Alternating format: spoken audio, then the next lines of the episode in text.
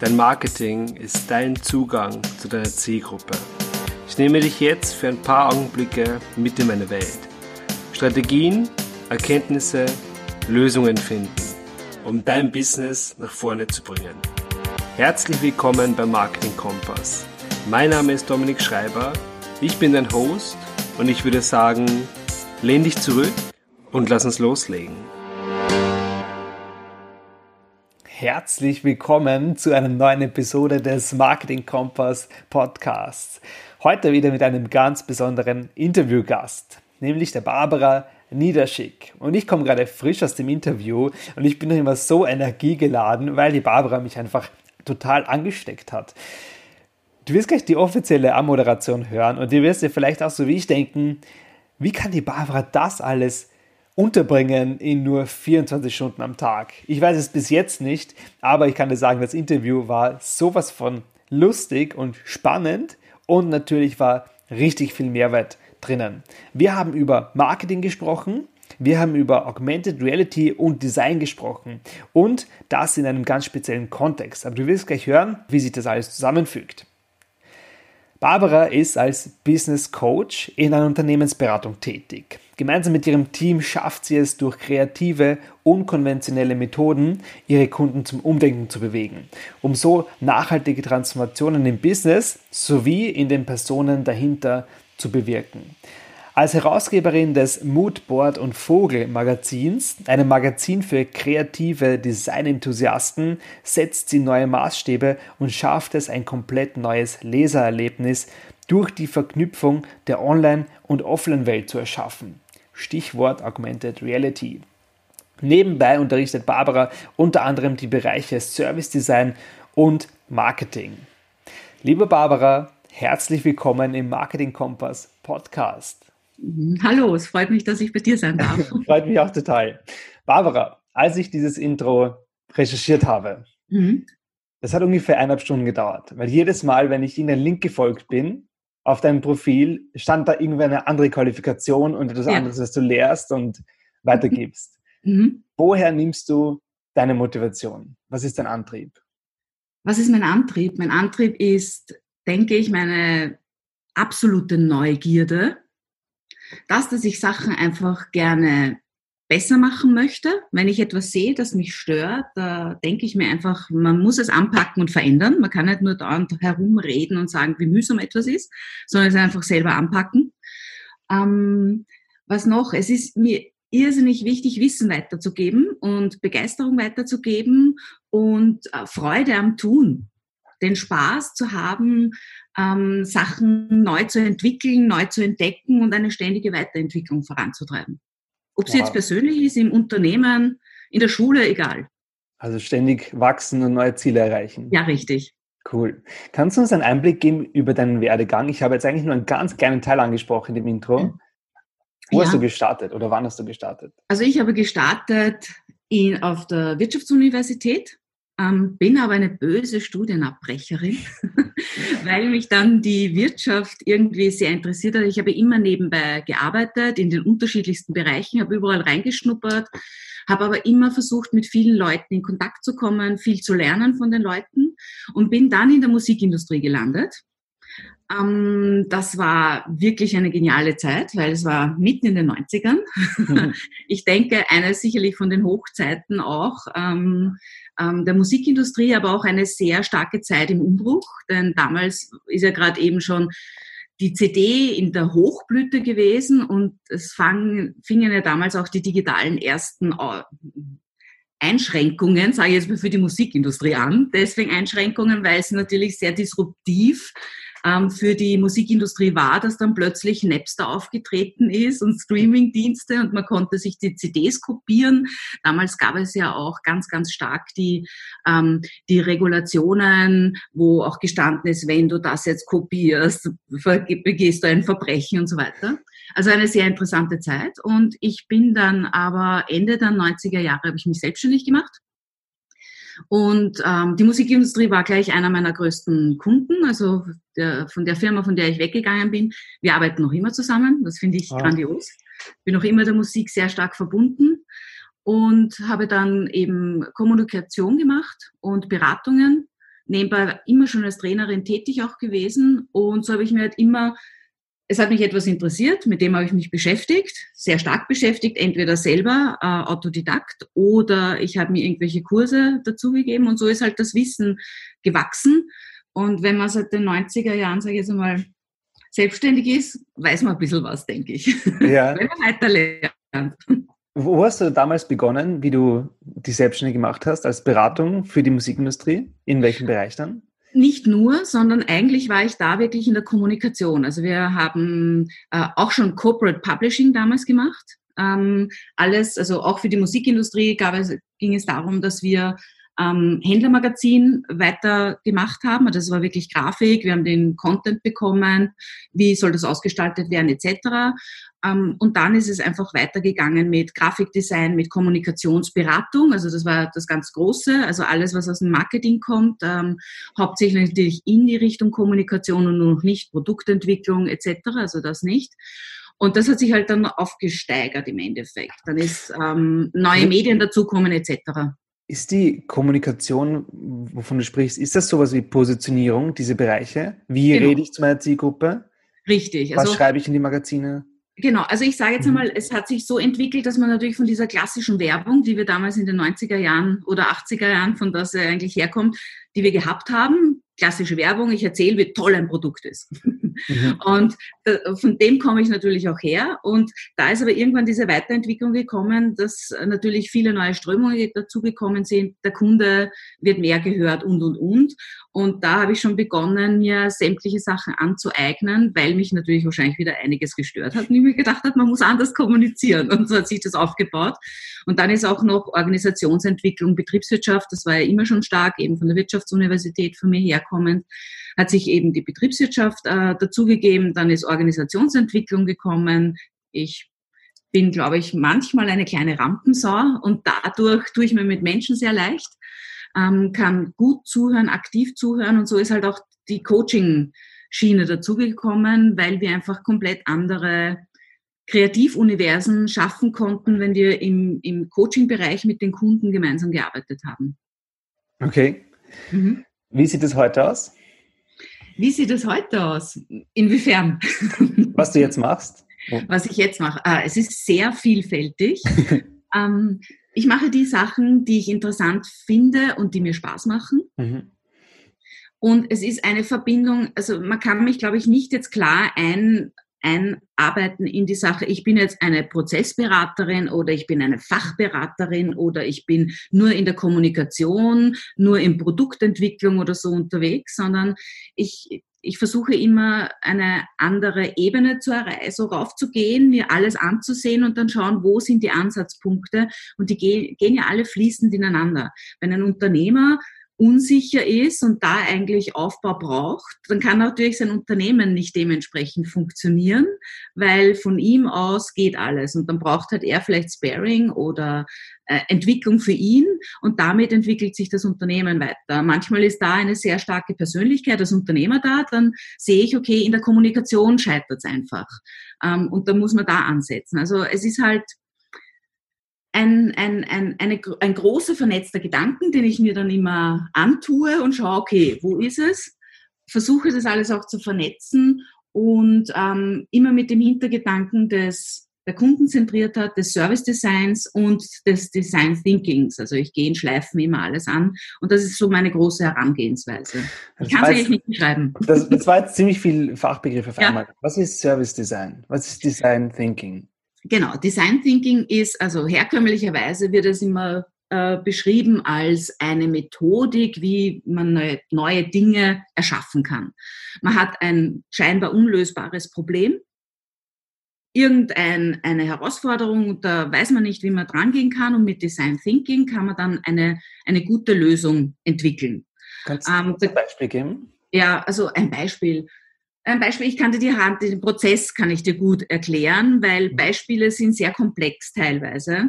Ähm, aber vielleicht kommt dann doch noch ein Beispiel. Ich muss nachdenken. ähm, ich habe nämlich so viele im Kopf. Also der Herangehensweise ist eigentlich so, ich habe ein Problem und ich beobachte einmal, was ist dieses Problem genau? Warum gibt es dieses Problem? Wer ist involviert in diesem Problem?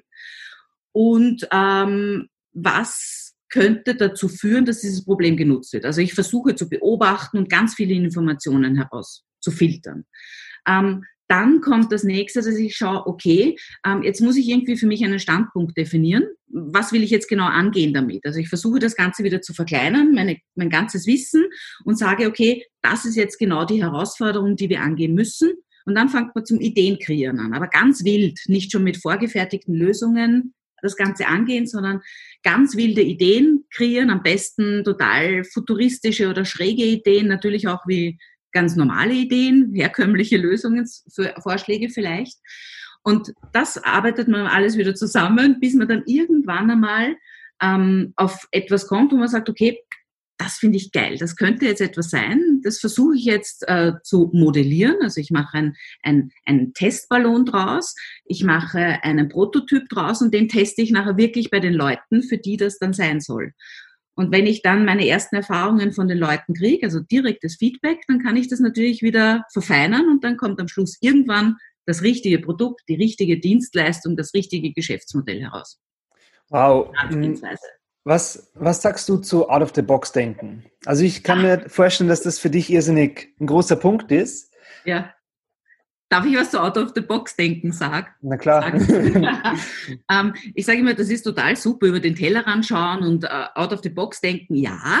Ähm, die meisten kennen aber ihre Box nicht. Die haben von einer Ecke noch nicht in die andere geschaut. Die sollen zuerst einmal ihre eigene Box gut erkunden, bevor sie einmal dran denken, vielleicht out of the box äh, denken zu gehen. Also da ist drinnen schon so viel zu tun. Ähm, deswegen finde ich diesen Ausdruck immer relativ lustig. Okay. ähm, vorher hast du gesagt, du, wenn du Lösungsansätze suchst, gehst du ja. mal komplett in verschiedene Richtungen. Einmal ganz, ganz krass, einmal genau. ganz nahe dran. Ähm, hast du ein Gespür dafür entwickelt, was gehen könnte? Weil ich sage mal, Dinge, die krass sind, die weit weg sind von, der, von dem Jetzt-Standpunkt, mhm. die sind ja, ja einfach anders und schwer, mhm. glaube ich, zu akzeptieren auch. So, ja, das mhm. könnte funktionieren. Hast du ein Gefühl dafür entwickelt, was um, funktionieren könnte?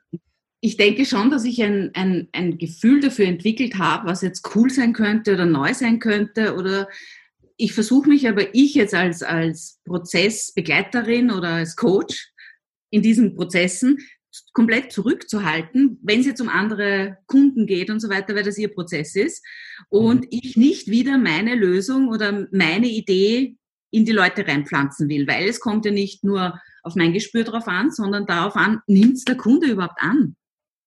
Und das ist das Relevante, ähm, dass ich sage, okay, es müssen mehrere Aspekte da sein. Und ich bin ja nie allein in solchen Prozessen, auch nicht nur der Kunde. Wir versuchen ja sehr große, interdisziplinäre, heterogene Teams aufzustellen in solchen Prozessen. Also ich hole mir dann, keine Ahnung, einen Tischler auch zu einer Softwareentwicklung dazu, genauso wie die Putzfrau vom CEO, alle die Berechtigung haben, da drinnen mitzuarbeiten, weil dann kommt erst wirklich gutes Gedankengut zusammen. Wie sieht das in der Realität aus? Ja, ähm, es, ist, es ist eine Herausforderung, solche Teams zusammenzustellen, dass sich einmal viele trauen und vieles zulassen wollen. Also da gibt es immer so einen Unterschied. Diejenigen, die halt dann vielleicht von ihrem hohen Ross runtersteigen müssen, weil es existieren keine Titel, es existiert keine Vorbildung oder sonst etwas in, in, in diesen, in diesen äh, Prozessen, sondern die Putzfrau hat die gleiche Stimme wie der CEO. Das kann sehr oft schwierig sein, wobei ich relativ knallhart und äh, mhm. dann wie ein Christkindl dastehe und sage, bitte, was ist mit euch? und mir ist das wurscht. Und wenn da einer Problem, jemand ein Problem hat damit, dann bin ich halt einfach nicht von der Partie mit und hör auf zu arbeiten. Ganz simpel. Ah, ähm, das heißt, man kann sich das so vorstellen, du packst alle in einen Raum, mhm. hast quasi dein Konzept, deine Vorgehensweise und dann ja. lässt du sie selbst ähm, die Lösung finden. Indem ja, jeder seine Stimme abgibt, jeder seine Meinung kundtun kann Genau. Sag, was und dann, richtig, dann wird ähm, mit vielen bunten Zetteln gepackt. Wir arbeiten wirklich in einem Raum, also da kann mhm. der Boden genauso äh, beschriftet oder beklebt werden wie die, sämtliche Wände. Es gibt Material zum Basteln da, es gibt Fragebögen. Also ich versuche halt ein, ein Potpourri an Spielzeug und Arbeitszeug mitzubringen, ähm, damit da was weitergeht und habe einen groben Ablauf natürlich im Kopf. Also ich habe so einen Korridor, wie, ein, ein, wie das ablaufen soll. aber wir sind, es menschelt. Es sind unterschiedliche Menschen drinnen, da gibt es unterschiedliche Prozesse in den Menschen selber. Und deswegen versuche ich immer, meine absolute Flexibilität da drinnen reinzubringen, trotz alledem. Wenn ich sehe, etwas funktioniert nicht, dann wird das nicht durchgezogen oder durchgedrückt, sondern dann wird halt was anderes versucht. Und da braucht man halt, glaube ich, einen riesengroßen Methodenkoffer, dass man halt auch so schnell rüberspringen kann ins nächste. Mhm. mhm. In der heutigen Zeit geht ja alles über Zoom zum Beispiel. Ja, du könntest ja. dir auch das, das Meeting in Zoom abhalten. Warum genau. findest du es so wichtig, dass du wirklich den ganzen Raum hast, dass du alles machen darfst da drinnen, Boden bekleben, Boden beschriften, was auch ja. immer? Warum ist das so? Warum ist diese Kreativität ausleben so wichtig bei dem Prozess? Mhm. Kann, ja. Ja, also was sich gezeigt hat, ich, ich habe natürlich jetzt auch viele, also im Unterrichten und genauso auch ähm, Kreativmeetings habe ich jetzt auch über Zoom und über eigenes Whiteboard-Programm ähm, im Internet und Kollaborationstool abgehalten. Das geht auch. Das, was natürlich fehlt, ist die Energie der anderen Menschen. Mhm. Ähm, der Computer nimmt dir die Energie, ist einfach. Also ich spüre dich, ich sehe dich, ja, ich, aber ich hab, bin einfach nicht in deiner Energie drinnen. Und das, was schon äh, da ist, ist einfach, das, das, das räumliche Bewegen bringt sehr oft was. Man sagt ja auch, äh, steig von der Leitung over, wenn man etwas nicht versteht. Und genau so ist es. Und dann sage ich zum Beispiel, wenn wir irgendwo sind und da gibt es so einen Stuck-Modus, wo die Leute irgendwie drinnen stehen, nicht wissen, okay, wie könnten sie jetzt weitergehen oder sie verzweifeln an einem Gedanken, sind irgendwo hängen geblieben. Ich sage, weißt du was, beweg dich einfach, geh irgendwo anders hin, geh eine Runde, komm wieder zurück. Und dann sagen sie immer, na, das mache ich jetzt nicht. Ich habe gesagt, mach das jetzt sofort.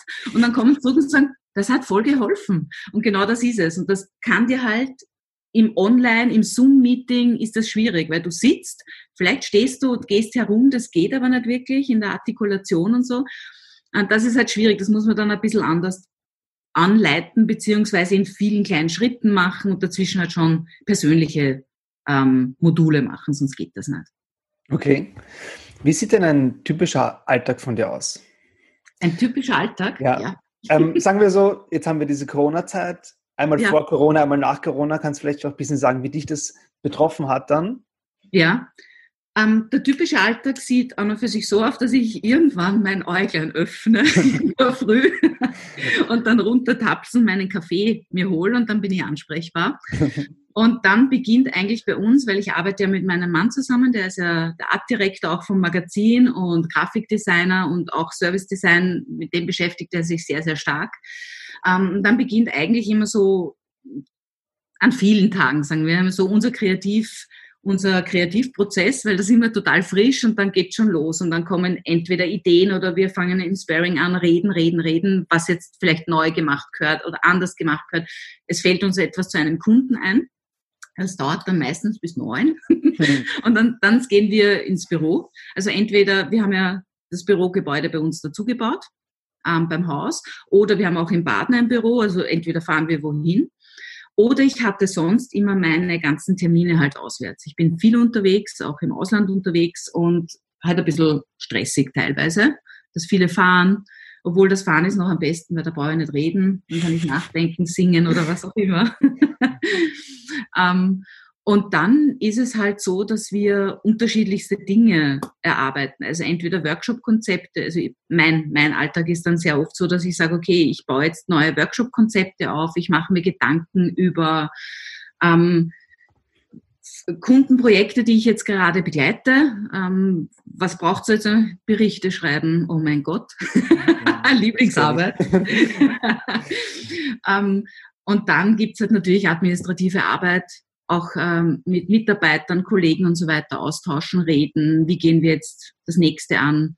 Ja, ähm, eigentlich sehr viel unterwegs vor Corona und jetzt halt mit Corona nicht viel unterwegs. und extrem diese Zeit genutzt mit ähm, Kreativarbeiten und neuen Dingen, die wir entwickelt haben. Also das war jetzt einfach für uns eine gute Zeit. Ja. Und okay. der Tag ist an und für sich relativ lang. Aber dazwischen, wenn ich mir denke, ich würde jetzt gern Bäume umarmen gehen, weil ich einfach mir der Kopf schon ähm, aufschwillt oder so, dann gehe ich einfach in den Wald spazieren, dann machen wir eine Runde und dann fürs Clearing. Oh, ich, ich liebe das auch. Ich mache meistens Sport oder oft Sport in der Mittagspause. Das ja. ist so befreiend. Ja, perfekt oder sowas. Ja. Wie neugeboren zurück und geht wieder weiter. Ja, stimmt. Wie wichtig ist für dich so eine Struktur? Hast du einen Tagesplan oder hm. machst du einfach, ich stehe auf, wann ich will und mache die Sachen? Nein. Also ich stehe auf, wann ich will, geht sowieso nicht, weil ähm, die Kids da sind. Ich meine, jetzt mhm. war es natürlich äh, verschoben, ähm, obwohl mit 19 und 14 ist es eigentlich eh relativ egal, sage ich aber trotzdem. Also wir haben schon unseren Tag, wo wir sagen, okay, zwischen sieben und acht wird auf jeden Fall aufgestanden, wenn nicht früher. Ähm, und dann um neun versuchen wir oder vorher wirklich schon da zu sein und natürlich zu arbeiten oder schon Termine wahrzunehmen. Also das ist immer wirklich komplett durchstrukturiert. Das ist eigentlich immer dieser Ablauf. Und dann müssen wir uns einfach zusammenreißen, also ich besonders auch, mein Mann, dass wir dann aufhören zum Arbeiten. Das kenne ich. Das ist der Nachteil, wenn du nur einen Laptop brauchst und eigentlich immer arbeiten kannst, wenn du willst. genau. Genau. Ja, und die vielen Zooms-Meetings oder wie auch immer halt irgendwie ein bisschen wieder einschränken, weil ja. es Kraft kostet, finde ich. Also mir. Okay, wir haben vorher den Begriff Neuromarketing gehört. Mhm. Ich kann damit gar nichts anfangen, aber ich finde es mega interessant. Ja. Erklär mal, was das ist. Erklär mal, was das ist. Neuromarketing äh, wird zurückgeführt ähm, eben auf das Reptiliengehirn. Mhm. Also wir Menschen reagieren ja auf bestimmte, auf bestimmte Emotionen, ähm, auf bestimmte Dinge, die wir sehen, hören, riechen, schmecken, was auch immer, auf das reagieren wir. Ähm, und das führt etwas in unserem Gehirn aus. Also da gibt es ja unsere Synapsen etc., also die kleinen Murmelbahnen nenne ich sie im Kopf. Und ähm, die triggern dann etwas.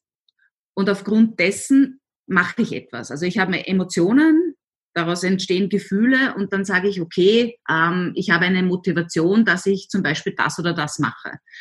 Und wenn man weiß, wie das funktioniert, das ist Neuromarketing. Da gibt es ein paar grobe ähm, Bereiche, die man beachten kann, ähm, welche Motivationen man anspricht, welche Emotionsbereiche man anspricht.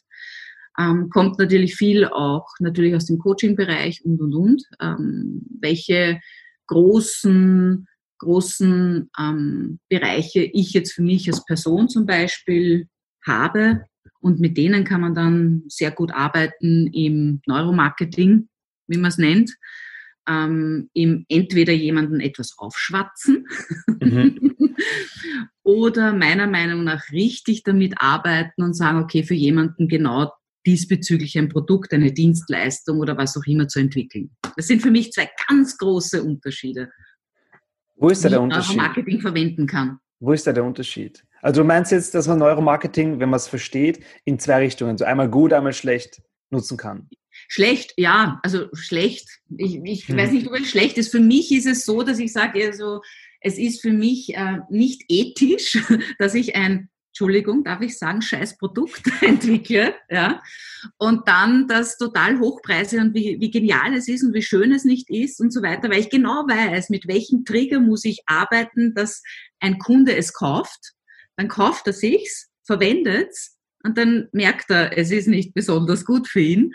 Das ist halt eine Welt drum kreieren mit dem Wissen, wie kann ich es machen, dass du es kaufst. Bin da derselben Meinung wie du. Ähm, ich sehe das auch oft bei Kunden, dass sie sagen, ja, der Mitbewerb schreit das und das raus und kriegt dadurch die Kunden. Und ja. was ich dann aber auch immer sage, ist, ja, aber das Problem wird sich bereinigen, weil der Markt einfach sich bereinigt. Dadurch, dass wenn die mhm. Leistung nicht passt, ja. irgendwann ist es aus. Es funktioniert Richtig wie eine Cash-Cow, aber irgendwann ist, ist, der, ist die Person vom Markt weg. Was sind solche Trigger, die man im Positiven nutzen kann oder sollte?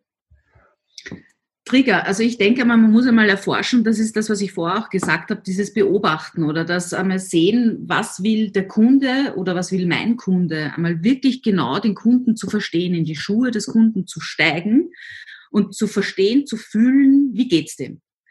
Und dann kann ich natürlich auch die Trigger, also Trigger ist für mich auch eher ein, ein negatives Wort, sondern ich kann dann entdecken, welche Bedürfnisse hat er und welche wirkliche Probleme oder Herausforderungen hat er zu meistern und ich versuche ihm eine Lösung zu bieten. Und das ist für mich die richtige Herangehensweise. Weil wenn ich weiß, okay, äh, seine größten Probleme sind zum Beispiel, er hat absolute Zeitnot, ähm, ist ständig in Geldnöten und so weiter, dann weiß ich ganz genau, ich muss irgendwas für ihn tun, damit seine Zeit besser gemanagt wird und äh, wenn ein Geldnöten ist, dass das Ganze vielleicht nicht so teuer aufgesetzt wird. Also das war jetzt sehr banal. Mhm. Ähm, und wenn ich mir Menschen genauer ansehe oder mit, mit meiner Zielgruppe mich wirklich gut auseinandersetze, dann weiß ich ja, was braucht die. Es gibt ja immer so ein, ein, einen Kunden, wo ich sage, okay, das ist jetzt so ein, so ein Typ, okay, ja, so sollte er sein, mit dem würde ich auch gern Geschäfte machen, ähm, dem würde ich auch gern was anbieten von mir ähm, und für den mache ich das dann und dann weiß ich es. Und so entwickelt man eben zuerst Personas. Aus Zielgruppen werden Personas entwickelt, wo ich sage, okay, das ist jetzt der Franz und der Franz ist ungefähr, also 45 und seine Familie hat das und er arbeitet dort und seine Bedürfnisse sind das und da und er spielt am liebsten Schach, was auch immer. Und wenn ich diese Person wirklich fast vor meinen Augen habe, dann weiß ich ganz genau, was kann ich der am besten bieten, auch mit, mit meinen Kompetenzen. Also es ist immer so ein Zwischenspiel. Welche Kompetenzen habe ich? Was kann ich gut? Was liebe ich überhaupt zu machen? Also was würde ich gern anbieten? Jetzt in der Dienstleistung wahrscheinlich noch stärker als in, im Produktdesign. Und was braucht er? Und dann wird, wird sich die, werden sich die irgendwie ganz gut finden. Okay. Wie gehst du davor, wenn man ich sag mal, bei Null startet, zuerst mal hast du ja, nämlich eine Annahme, so ich denke mal, dass die Person das brauchen wird. Ist es gut, ist es schlecht oder gibt es da bessere Wege, die du, die du ansetzen, wo du ansetzen würdest? Ähm, du meinst, wenn jetzt ein, ein, ein Kunde zu mir kommt und sagt, er, er würde gerne ein Business neu starten und er hat eine Idee. Ja. Ja, okay. Normalerweise mache ich so, dass wir uns einmal ähm, ihn selber, sein, sein Produkt, seine Idee und sein Geschäftsmodell komplett ansehen. Richtig gut ansehen. Also wenn jemand eine Idee hat, dann ist es sehr oft auch so, dass er wirklich dafür brennt. Hoffentlich. Mhm. Das ist immer die beste Voraussetzung, dass man weitermacht. ähm, Wenn es jemand macht, weil es bei wem anderen abschaut oder irgendwie imitiert oder so weiter, das hat nicht wirklich keine Kraft. Also da versuche ich auch nicht irgendwie ähm, als Beraterin teilzuhaben, weil das mich nicht erfüllt, ihn nicht erfüllen wird, wir wahrscheinlich auch keinen Erfolg haben werden gemeinsam, mhm. also in dem Weg. Ähm, dann schauen wir uns das an, wie schaut jetzt wirklich äh, das Geschäftsmodell rundherum aus. Es muss einfach wirklich gut und schlüssig sein, es muss auf einer guten Basis aufgebaut sein. Ähm, Geschäftsmodell und dann schauen wir uns das Leistungsangebot, die Dienstleistung, das Produktportfolio, wie auch immer genauer an. Und wenn das alles rund ist und wirklich gut dasteht und derjenige sagt, genau das ist es, dann gehen wir den nächsten Schritt und schauen, okay, das wäre eigentlich deine Zielgruppe. Dann schauen wir an, was ist eigentlich dein Wunschkunde? Das ist ganz, ganz wichtig. Was ist dein Wunschkunde? Das Wichtige daran ist, ich muss mich in irgendeiner Weise mit meinem Produkt, also meistens sind es ja Dienstleistungen mittlerweile, mhm. die angeboten werden. Und zu mir kommen auch viele Dienstleister. Ähm, das muss ja in Einklang sein. Ich kann ja nicht wieder meinen Werten für irgendwelche Kunden arbeiten. Das funktioniert auf eine gewisse Dauer, aber dann irgendwann geht's äh, nicht mehr gut.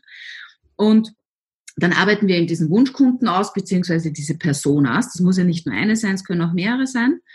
Und aufgrund dann schauen wir, okay, matcht sich das? Matcht sich mein Wertangebot wirklich mit dem, was die Kunden brauchen? Und wenn, wenn das gut passt, dann weiß ich auch, okay, wie erreiche ich die am besten? Mit welchen Kanälen arbeite ich? Mit welchen Mitteln, Kommunikationsmitteln? Wie muss ich mit denen reden? Welche Wörter brauchen die, damit die, und dann kommen wir zum Trigger, damit sie getriggert werden. Welche Wörter, welche Bildwelten brauchen sie, welche Farben vielleicht. Das ist auch ganz banal, welche Formen.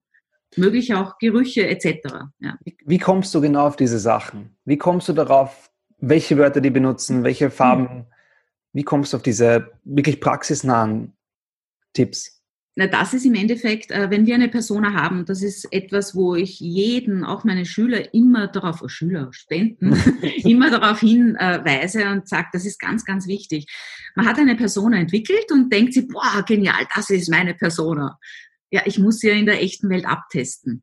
Und damit weiß ich dann, stimmt das, was ich mir gedacht habe, beziehungsweise kann das gut abgleichen und wirklich die Person so vollenden. Und dann erfahre ich natürlich aus dem echten Leben wirklich die Trigger.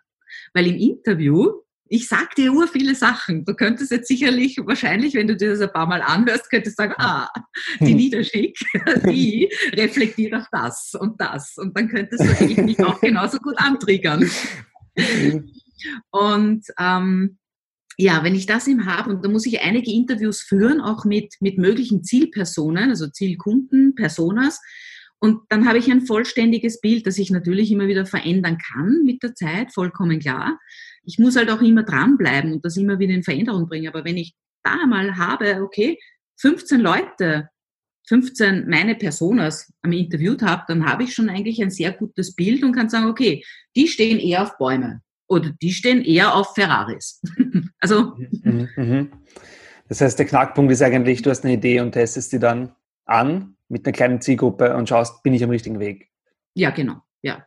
Okay. Also muss gar nicht eine kleine Zielgruppe sein. Ähm, es muss nur die richtige Zielgruppe sein, sage ich jetzt einmal. Die Persona. Ja.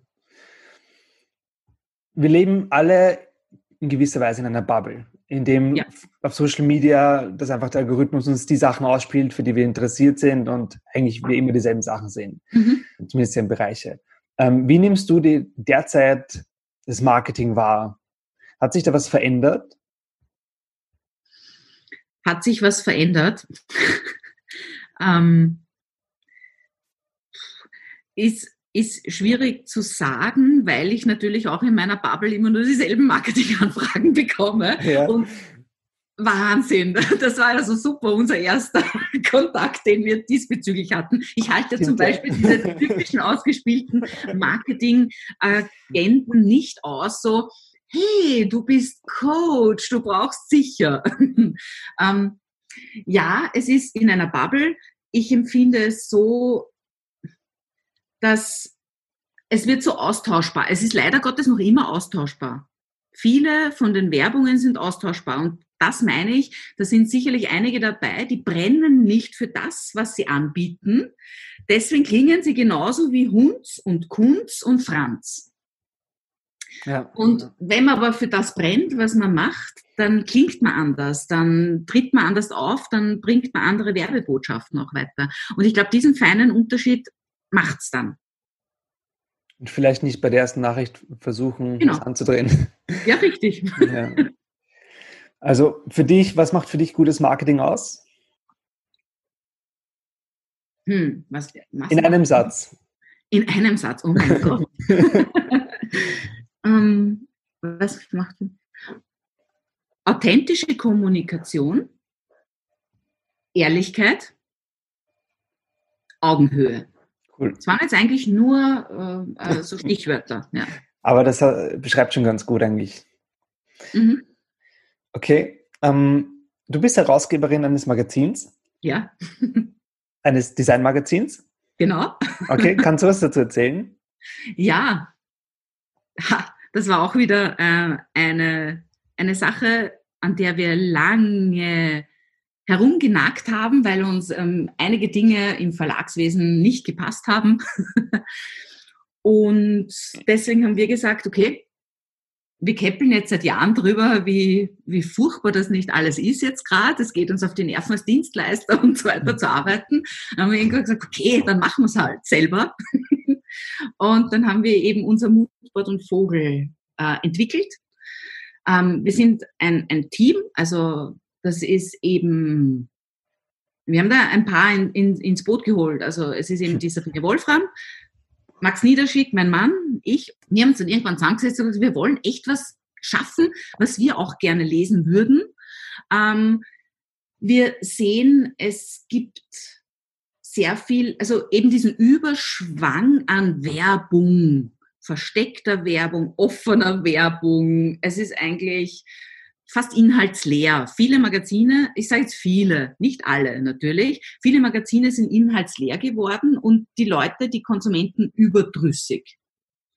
Ähm, und dann haben wir gesagt, okay, nein, wir machen es anders und deswegen haben wir uns eben entschieden, hochwertige, geniale, gute, mannigfache Artikel über unterschiedlichste Designaspekte zu bringen, aber da auch nicht nur über Produktdesign, Industriedesign und Architektur, so wie man es kennt, sondern wir haben auch Software-Design drinnen zum Beispiel, Social Design, also andere Designaspekte, weil wir den, den Begriff Design öffnen wollen, was Design eigentlich wirklich alles ist. Ähm, und eben nicht nur die Behübschung von irgendwelchen Gegenständen, das vielleicht unpraktisch ist und nicht und überteuert, stimmt ja alles nicht, sondern einfach Design einen anderen Blickwinkel draufzubringen. Und deswegen ist unser Magazin entstanden und zuerst analog gedacht und ich habe dann gesagt, nein, das muss ähm, mhm. digital angereichert sein. Und deswegen haben wir unsere Augmented Reality App dazu entwickelt, also nicht entwickelt, eben aufgebaut und äh, haben da auch dahinter ein komplett anderes Konzept. Es gibt bei uns keine herkömmliche Werbung drin, es gibt keine herkömmlichen Inserate, sondern es sind entweder gut gestaltete grafische Inserate, also wirklich mit, mit Illustration und so weiter, oder Augmented Reality Inhaltsinserate, wo du vertiefend nachher wirklich auch was davon hast. Weil das heißt, die, drüber. das heißt, die Werbung, oder äh, kannst du das erklären mit dem Augmented Reality Part? Wie läuft, wie spielt das zusammen im Magazin? Um, ähm, wie spielt es zusammen im Magazin? Es ist so, dass wir im Magazin generell ähm, bestimmte Artikel, wenn wir sehen, also was die, du hast in einem Magazin eine bestimmte Anzahl von Seiten, die du beschreiben kannst. Das mhm. heißt, manchmal gibt es aber viel mehr zu sagen, als ich jetzt Platz habe zum Schreiben. Und das bedeutet, das ist natürlich die beste Möglichkeit, diese Inhalte kann ich ja ins Digitale auslagern. Ähm, ein bisschen Botschaft auch okay, hat auch in seine Berechnung, ist natürlich der, der QR-Code. Ja, da komme ich auf eine Webseite und kann dann weiter scrollen oder sehe vielleicht einen Film. Ähm, oder Visitenkarte. Ähm, und wir haben gesagt, okay, aber da gibt es so viel geniale andere Sachen. Die Leute sind verspielt, die wollen Sachen erleben, äh, mehr Inhalte haben. Deswegen haben wir die Augmented Reality reingeholt und haben gesagt, okay, in Redaktion, wenn wir mehr Redaktion haben, kann man vertiefend reingehen, kann sich 3D-Objekte anschauen oder Filme anschauen, PDFs, weitere Seiten, ein Gewinnspiel machen. Das geht alles in der App drinnen. Und für die Inserate haben wir es auch so gesagt. Herkömmliche Inserate werden überblättert. Du siehst zum 3000. Mal das Mercedes-Inserat. Ja? Du gehst einfach drüber. Es hat keinen Mehrwert mehr, auch wenn die Auflage jetzt, keine Ahnung, 70.000 Stück ist. Ja? Das wird genommen und weggeschmissen. Und wir haben gesagt, okay, wir machen es anders. Es muss in das Gesamtkonzept reinpassen. Und dann kann ich ähm, mit Augmented Reality in ein Erlebnis hineingehen, in eine andere Welt eintauchen. Und dann gehst du eben rein und hast eben auch 3D-Objekte, unterschiedliche Filme. Also ich versuche dann auch immer Szenarien im Hintergrund zu machen. Das kommt natürlich immer darauf an, welches Material bekomme ich von, von dem Werbenden. Ähm, und dementsprechend wird das dann im Hintergrund aufgebaut und dann kann ich halt unterschiedlichste Welten entdecken über Augmented Reality. Und das richtig Geniale ist, unser Magazin liegt sehr lange bei den Leuten auf dem Wohnzimmertisch meistens mhm. oder im Hotel, weil es ja, ich zeige es dir, die anderen sehen es jetzt leider nicht, aber es hat ja auch ein anderes Format. Es ah, ist eher wie ein Coffee Table Book aufgebaut. Cool. Das heißt, die Leute haben das dort liegen. Man muss sich Zeit nehmen, das zu lesen. Also, das ist jetzt nicht so, so nebenbei. Und das Coole dran ist, ich kann dann, wenn sich Inhalte verändern, jetzt neue Artikel dazukommen oder keine Ahnung, neue, neue Farben, wie auch immer, kann ich das natürlich über die Augmented Reality im Hintergrund verändern ab einer gewissen Zeit, dass ich sage, okay, nach drei Monaten, nach sechs Monaten kann ich das verändern, weil das, was wir bis jetzt, wir, es ist jetzt die fünfte Ausgabe heraus, und jetzt haben wir natürlich schon, können wir auch auf eine Historie zurücksehen und das äh, sehen. Ähm, es wird trotzdem, obwohl es nur viermal im Jahr rauskommt, monatlich habe ich Scans, nämlich viele Scans. Das bedeutet, ich sehe, die Leute beschäftigen sich auch im Nachhinein damit und lange Zeit darüber. Das heißt, Mercedes schickt mir zum Beispiel, ich mache jetzt mir eine Automarke, eine Automarke schickt mir ein Inserat zum Beispiel mit im Hintergrund einem neuen Auto. Dann gibt es eine neue Ausstattung oder was auch immer sechs Monate später oder ein komplett neues Fabrikat. Und ich kann das im Hintergrund ändern. Wie läuft das dann ab? Ich habe das Magazin von mir, mache eine ja. App auf, ja. scanne quasi diesen, diesen Code im Magazin und sehe dann. Du scannst das Bild. Zum Beispiel, da hast du ein Bild, ja, das ganze ja. Bild, das ist ein Inserat. Ähm, und du gehst mit, mit unserer App drüber, mit der NWP Virtual, gehst du drüber und dann hast du eine andere Szenerie da. Und das ah, kommt immer drauf. Auf dem Magazin direkt ah, ist das. Riesen. Und dann, dann wächst entweder, ähm, das haben wir für Lobmeier gemacht, ähm, zum Beispiel ein, eine 3D-Lampe heraus. Und du kannst sie rundherum anschauen gehen. Ähm, also die haben die Lampe beworben. Ja, genau. Wow. Ähm, und äh, bei denen habe ich zum Beispiel unterschiedliche Schalter, Videos, wir können alles einbauen. Ähm, es gibt auch das, äh, kommt jetzt komplett neu, dass du äh, mit Du scannst das ein und dann kannst du hier in dem Raum zum Beispiel was reinprojizieren. Also einen eigenen Raum. Du kannst zum Beispiel in einen Hotelraum hineingehen. Das mache ich, das kommt jetzt dann auch als nächstes. Du gehst in den Hotelraum rein und kannst dich in deinem eigenen Zuhause in dem Hotelraum mit dem Handy bewegen und bist nach in diesem Raum drinnen. Und ja, solche Dinge halt. Also, und das war uns so wichtig, dass wir zeigen, Print ist nicht tot, Print muss jetzt wieder mit Inhalt befüllt werden, mit, mit, mit, mit intellektuellen Inhalt, mit Erlebnisinhalt. Und die Verbindung zum Digitalen bringt einen absoluten Mehrwert. Und wir spielen uns halt mit diesen Themen. Ich glaube, das ist ein guter Punkt, weil die Printmedien, ich will nicht sagen, sterben aus, aber es ist zumindest, äh, die Online-Welt ist eine große Konkurrenz geworden. Mhm. Und ich denke, die haben ein großes Problem, da mitzukommen. Ja, weil sie teilweise zu schwerfällig sind und wenn man es beobachtet, seit den 80er Jahren, wenn man sich da so die, die, die Printzahlen ansieht, ist es aber jetzt nicht irgendwie eine, eine, eine so, so eine leicht abflachende und dann stark abfallende Kurve, sondern es ist immer gleichmäßig. Das bedeutet, die, also die digitalen Medien haben jetzt nicht den Todesstoß versetzt, sondern ich sage jetzt einmal, mit dem Anwachsen an Werbung, sage ich jetzt wirklich böse, mit dem Anwachsen an Werbung ist ähm, das Print irgendwie immer ein bisschen schwieriger geworden, weil man bemerkt es doch, wenn man sich ein Magazin anschaut und dann sind die ersten 20 Seiten schon klar, das kauft der Inhalt, ja, dann gehst du drüber. Also es wird einfach nicht wirklich interessant. Ja. Also ich glaube, da ist dieses Denken noch nicht gut genug gewesen oder ist einfach nur immer nicht so, dieses Umdenken. Ich muss eigentlich wieder nutzerzentriert denken und nicht daran denken, wie viel, wie kann ich am besten Kohle in mein Magazin rein schaffen, dass ich was dran verdiene, ähm, dass ich meine Leute zahle und dass ich halt Auflagezahlen irgendwie produzieren kann, sondern ich muss ja eigentlich ein Magazin schaffen und Inhalte reinschaffen, dass es dem Nutzer dient. Und dann wird es irgendwann raufgehen. Es dauert vielleicht ein bisschen länger, weil auch der Konsument sich ein bisschen schwieriger tut manchmal. Aber ich glaube, das wäre der richtige Weg. Und da muss ich halt andere Welten schaffen. Okay. Ähm, das klingt für mich so, wenn du sagst Augmented Reality, ein Magazin vierteljährlich, das klingt für mich trotzdem wie ein Vollzeitjob. Also, wie, wie viel Zeit investierst du nur für dieses Magazin? Ja, wir sind oder, oder ihr nicht allein. Ja, genau.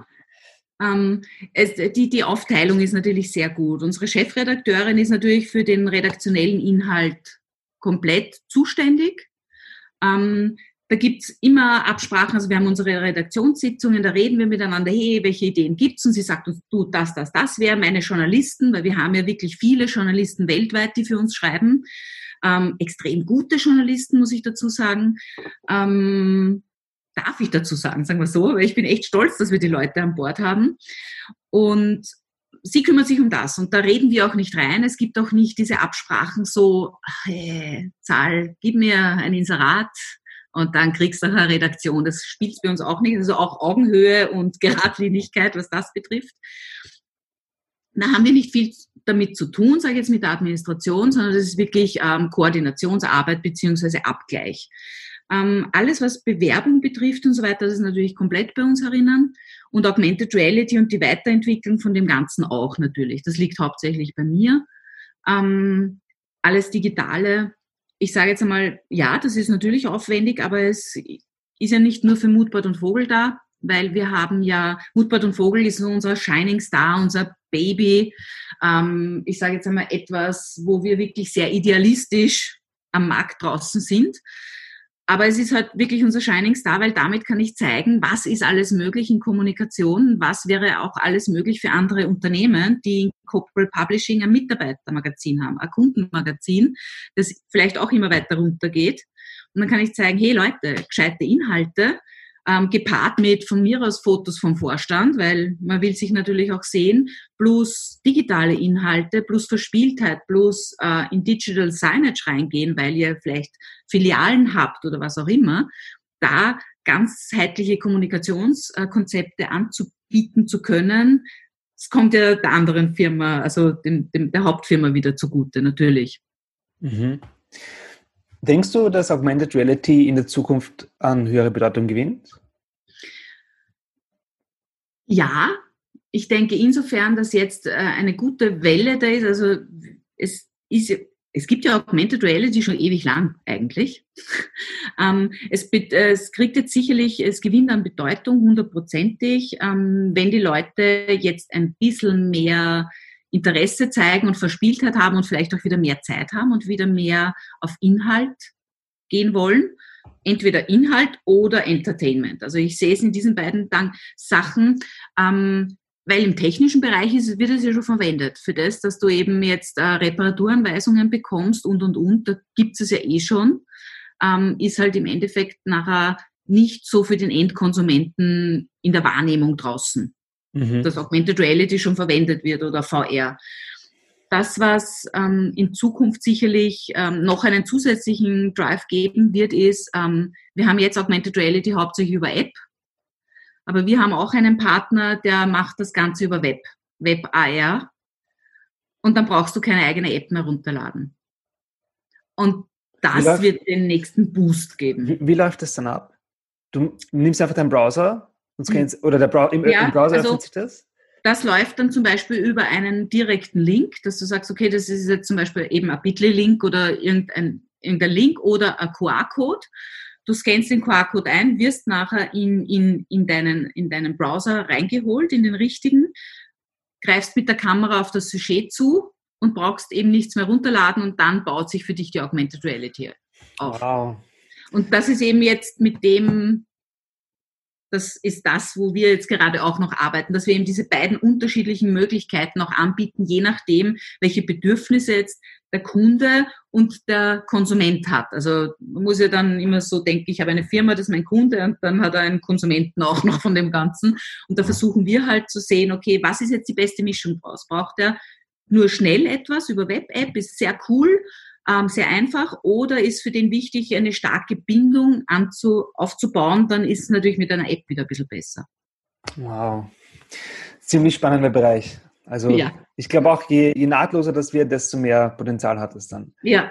Ich habe letztens, ähm, was ist letztens, vor einem halben Jahr, glaube ich, habe ich Google Lens mal entdeckt für mich auf meinem Handy.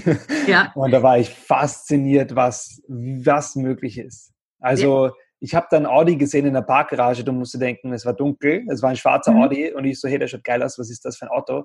Ja. Eine Sekunde später hat Google mir gesagt, hey, das ist ein Audi, das und das. Ja. Und ich dachte mir, wie geht das? Wie, wie geht das? Also es ist mega, mega viel Potenzial da drin. Ja, absolut. Was, was macht für dich gutes Design aus?